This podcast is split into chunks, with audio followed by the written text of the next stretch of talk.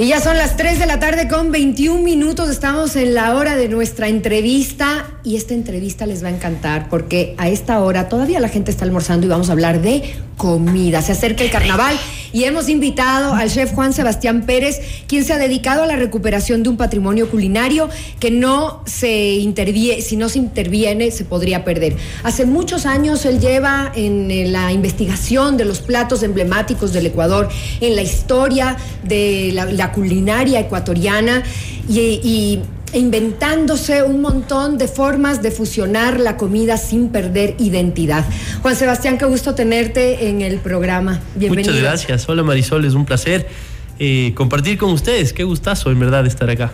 Y bueno, para quienes decidieron eh, el feriado no por el lugar, sino por la comida, o quizás mm. dijeron, bueno, no sé todavía qué voy a hacer por el feriado Cuatro regiones, podemos hablar hasta de cinco, y platos emblemáticos de estas regiones. ¿Qué nos recomiendas, Juan Sebastián? Bueno, eh, lo principal en este tema del feriado es entender un poco el carnaval, o sea, es saber eh, de, dónde, de dónde sale todo esto, ¿no? Porque es una celebración mundial que se ha adaptado inclusive a las creencias de la gente, de los pueblos en todo lado. Por ejemplo, el carnaval de Venecia es, es famoso, claro. sur de Italia, ¿no? Eh, el carnaval en Ecuador tiene menos tiempo que en Europa, menos tiempo que en Brasil, por ejemplo, pero igual es importante sobre todo para algo que un fenómeno muy especial que se está perdiendo de cierta forma que se llama turismo interno. A mí me encanta que en este feriado la gente decide visitar lugares alternativos de nuestro propio país. Y eso obviamente envuelve una serie de tradiciones y también un montón de platos y de recetas. Y bueno, si es por antojos y por cosas, lo que más me gusta en, esta época, que es que los platos típicos ya son platos de, la época moderna de nuestro país. Tenemos un montón de recetas eh, precolombinas, ancestrales, eh, chihueles, por ejemplo, ¿no? Esto, estas tortillas, estas como humitas envueltas en hojitas de choclo, pero hechas de harina de maíz. ¿Te gustan, Jorge? los chihueles, ya te veo la En Guaranda. En Guaranda son los chihueles. Ya, exacto, pero yo también los he probado en Ambato y también los he probado, bueno, en Píllaro. O hay gente, hay mucha gente que come. ¿Y cada localidad es distinto? Hay gente que come cuy. Ahorita yo creo que todo eso está integrado, está alrededor de los chihuiles y los envueltos, los tamales, etcétera, que son recetas que van evolucionando en el tiempo pero también eh, hay más formas de comer chancho, por ejemplo, que eso ya es después de la colonización. Los chanchos llegan de Europa. Y hay un plato muy especial em, que se llama cuchicara, que es principalmente de, Cuenca, que es la cabeza, la cabeza del chancho. Y la gente no lo presenta en su naturaleza como tal, sino que lo corta y es como una especie de fritada más jugosa, más melosa por el tipo de, de, carne que tienen las cabezas de los animales, que siempre es más rica que el resto y le ponen un poquito de mote maduritos, tostado y tal. Entonces es uno de esos platos que, que hay como una vez al año que es, muy especial. Se abre el apetito. Y, los dulces, ¿no? Eh, dulce de sambo, dulce de membrillo, eh, los dulces de babaco o de cualquier otra fruta que tenemos acá, que son geniales. Y con esto termino. El carnaval se alinea muchísimo al cambio de clima o de, o de solsticio para empezar una nueva época de cosecha. Entonces es normalmente donde empezaba la primavera. Creo que ahorita en el, en el, clima que tenemos ahorita en el ahorita ya no sabemos qué pasa luego. Pero Así es. es de esa época y que aquí en Ecuador empiezan a salir nuevamente las frutas y, y los granos tiernos sea, todo tipo de frijol y de leguminosas empiezan a salir y con esos ingredientes la gente empieza a celebrar. Juan Sebastián, estos, estos tours gastronómicos, ¿no es cierto? Que de cierta manera los decía, los decía Marisol, bueno, si no tienes una opción de feriado, puedes irte a lugares cercas, porque además tenemos esa ventaja en el Ecuador de que todo está aquí muy cerquita.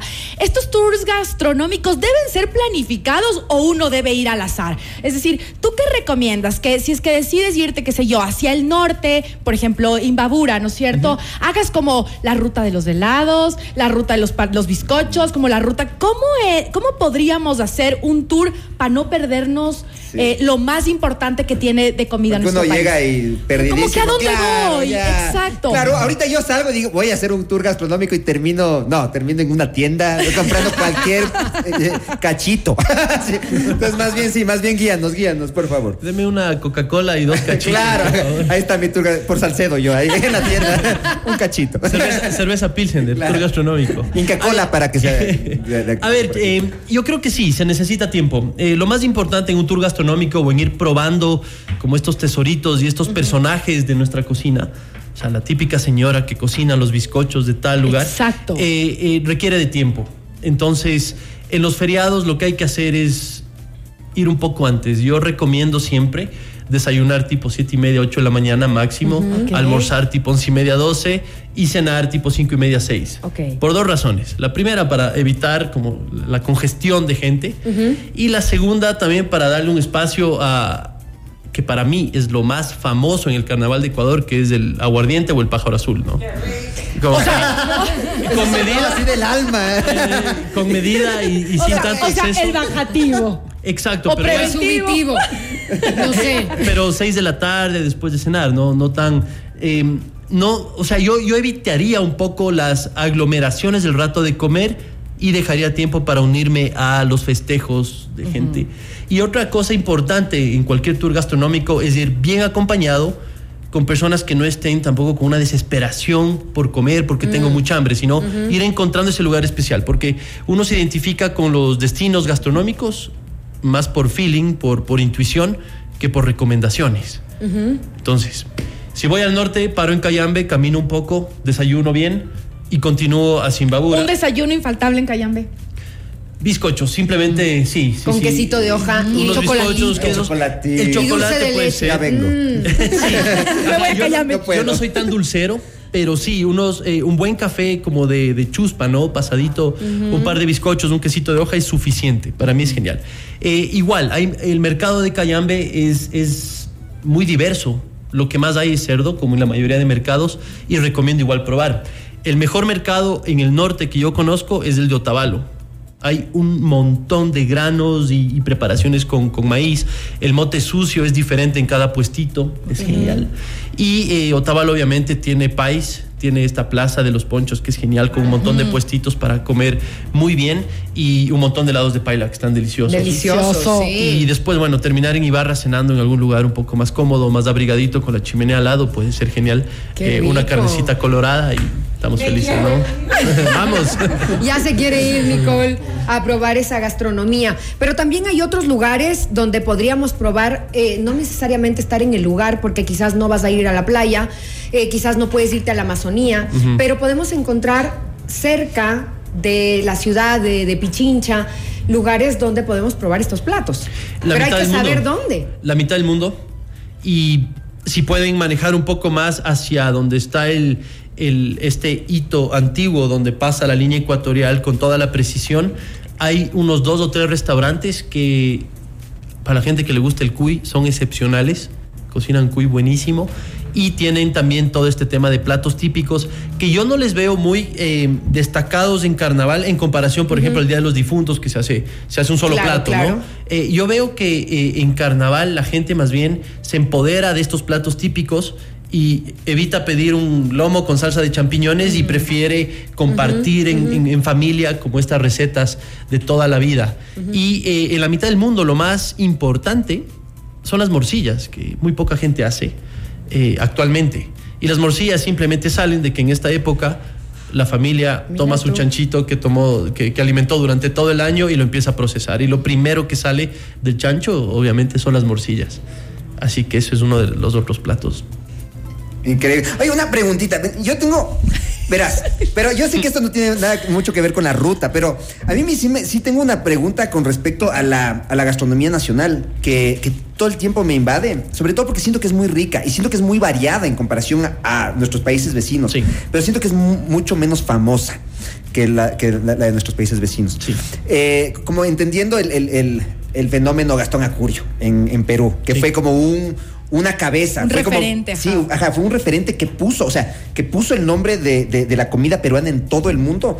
¿Qué es lo que sientes que falta aquí? No sé si es que yo, yo no tengo idea cómo se maneja el- el- la relación entre los chefs ecuatorianos, entre los artistas, es un relajo a veces, no nos ponemos de acuerdo, no sabemos quién va a representar. Pero ¿qué pasa con...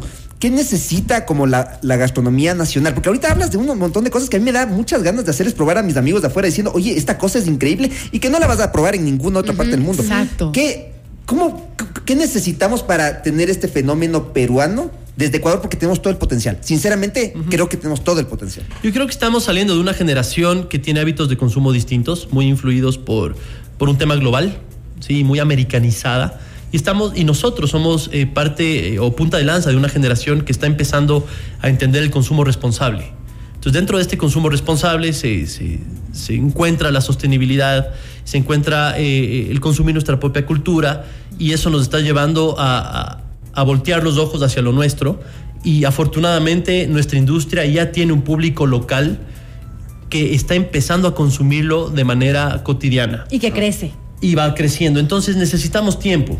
Lo que nosotros vemos en Perú, en México, en Japón, eh, inclusive en Estados Unidos o en Centroamérica, es un proceso de más de 20 años. Gastón Acurio ya tiene 35 años involucrado en el tema y no es el único, es, es uno de cientos de personajes que en Perú pusieron su cultura, incluida gastronomía, en el mapa. Tenemos moda, por ejemplo, en Perú, que está muy bien, la arquitectura en Perú, la arquitectura en México, etcétera, es parte de todo este movimiento. Entonces, eh, necesitamos paciencia y tiempo para seguir con el trabajo que ya estamos haciendo, que lo estamos haciendo muy bien, y eh, básicamente tenemos que vivir nosotros mismos esta experiencia de desayunar en el Océano Pacífico, almorzar en los Andes y cenar en la Amazonía, cuantas veces no sea posible, para que la gente pueda ver desde afuera y repetir lo mismo que nosotros como ecuatorianos estamos haciendo. Y repito, es cuestión de tiempo. Claro. ¿Crees que? Porque, sobre todo, siento que a- algo que sí es muy nuestro, ¿no? Como ecuatorianos, es que empezamos a legitimar lo nuestro cuando es aprobado por lo de por afuera. Eh, y, yo creo que una. Yo sé que tal vez es un camino al revés, porque sí, necesitamos que primero nosotros consumamos y nosotros eh, nos apropiemos y valoremos lo que tenemos para que de pronto se vaya exportando. Pero muy probablemente por como somos, y tal vez me estoy equivocando, estoy mandando una teoría, necesitamos a veces como, ah, es- no, oye, los, los, los gringos, los, los de arriba, los mexicanos, los colombianos, lo que sea, están empezando a aprobar lo que nosotros tenemos aquí adentro, entonces yo también ya empiezo a aprobar, como lo, lo que pasó con los sombreros de Panamá, los sombreros de Panamá, o sea, son... Que no son de Panamá. que no son de Panamá, que son de en Ecuador. Montecristo. Pero le regalaron a un presidente en el canal de Panamá. Ajá, exacto, fue por eso. quedó el nombre. Esa picardía es la que necesitamos volver a poner en nuestro territorio. Ajá, exacto. Esa, esa visión de, de hospitalidad que los ecuatorianos la tenemos en la sangre. O sea, un turista en Ecuador se sorprende de la amabilidad de nosotros, de todos, Claro, sí, desde sí, una sí. tienda, un, un cobrador en un bus, hasta el, el, el purser del hotel, le, le va a tratar mucho mejor de lo que le tratan en otro lado a este turista. Entonces, eh, básicamente ya tenemos una base de datos de productos nativos locales, culturales, que podemos ofrecer. Ahora simplemente hay que comunicarlo.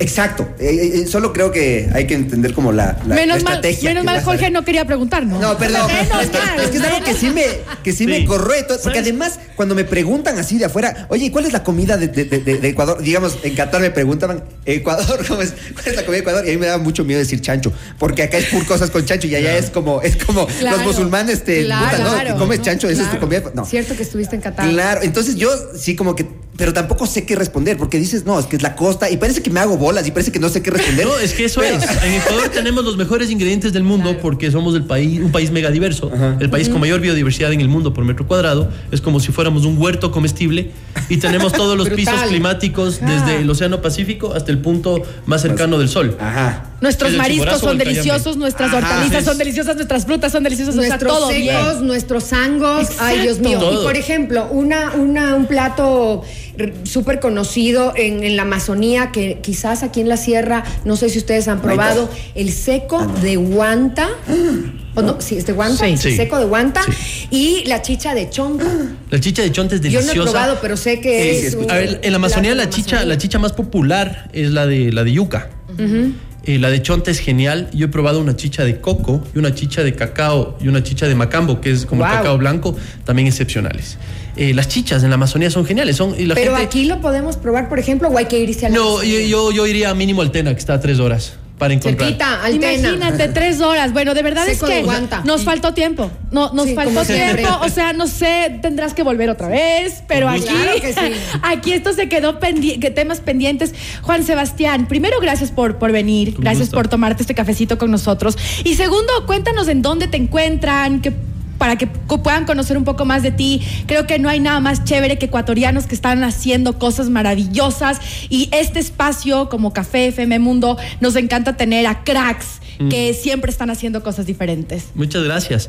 Eh, mi restaurante se llama Quito Identidad Culinaria. Quito significa centro del mundo en nuestro idioma ancestral. Y es esta recopilación de información que ya van 12 años de viajes en el Ecuador buscando productos, productores. Entonces hacemos un menú de degustación con productos nativos. Tenemos cinco mesas. Funcionamos bajo reserva. O sea, tema es poner en internet restaurante Quito, en Quito.